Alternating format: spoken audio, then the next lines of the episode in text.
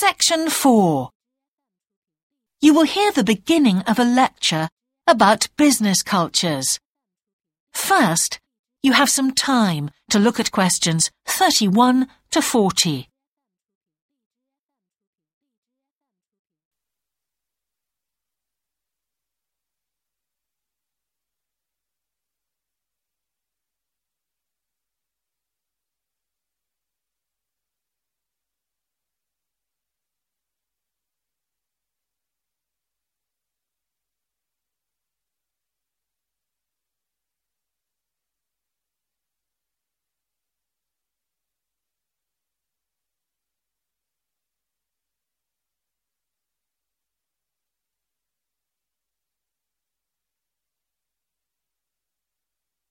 Now listen carefully and answer questions 31 to 40. Good morning, everyone. Now, whether you're going to university to study business or some other subject, many of you will eventually end up working for a company of some kind. Now, when you first start working somewhere, you will realize that the organization you've joined has certain characteristics and we often refer to these social characteristics as the culture of the organization. This includes its unwritten ideas, beliefs, values, and things like that. One well-known writer has classified company cultures by identifying four major types. The first type is called the power culture, and it's usually found in small organizations – it's the type of culture that needs a central source of power to be effective. And because control is in the hands of just one or two people, there aren't many rules or procedures. Another characteristic is that communication usually takes the form of conversations rather than, say, formal meetings or written memos. Now, one of the benefits of this culture is that the organization has the ability to act quickly so it responds well to threat or danger on the one hand, and opportunity on the other. But on the negative side, this type of organization doesn't always act effectively because it depends too much on one or two people at the top. And when these people make poor decisions, there's no one else who can influence them.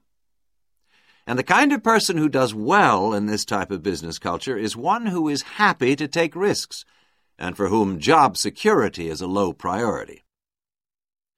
The next type is known as role culture. That's R O L E, not R O L L, by the way. And this type is usually found in large companies, which have lots of different levels in them.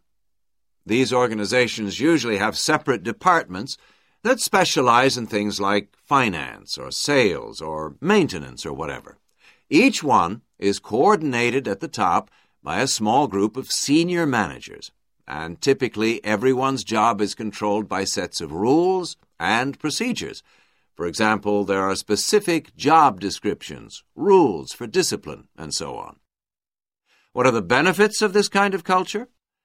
Well, firstly, because it's found in large organizations, its fixed costs, or overheads as they're known, are low in relation to its output or what it produces.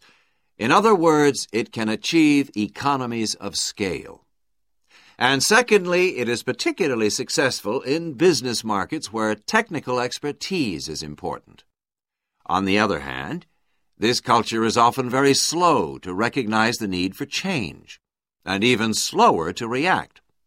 What kind of person does this type of culture suit? Well, it suits employees who value security and who don't particularly want to have responsibility.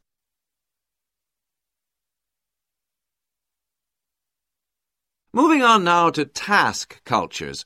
This type is found in organizations that are project oriented. You usually find it where the market for the company's product is extremely competitive, or where the products themselves have a short lifespan. Usually, top management delegates the projects, the people, and other resources, and once these have been allocated, little day to day control is exercised from the top, because this would seem like breaking the rules. Now, one of the major benefits of this culture is that it's flexible. But it does have some major disadvantages, too. For instance, it can't produce economies of scale or great depth of expertise. People who like working in groups or teams prefer this type of culture. And finally, the fourth category is called the person culture. This type is quite unusual. That is the end of section four. You now have half a minute to check your answers.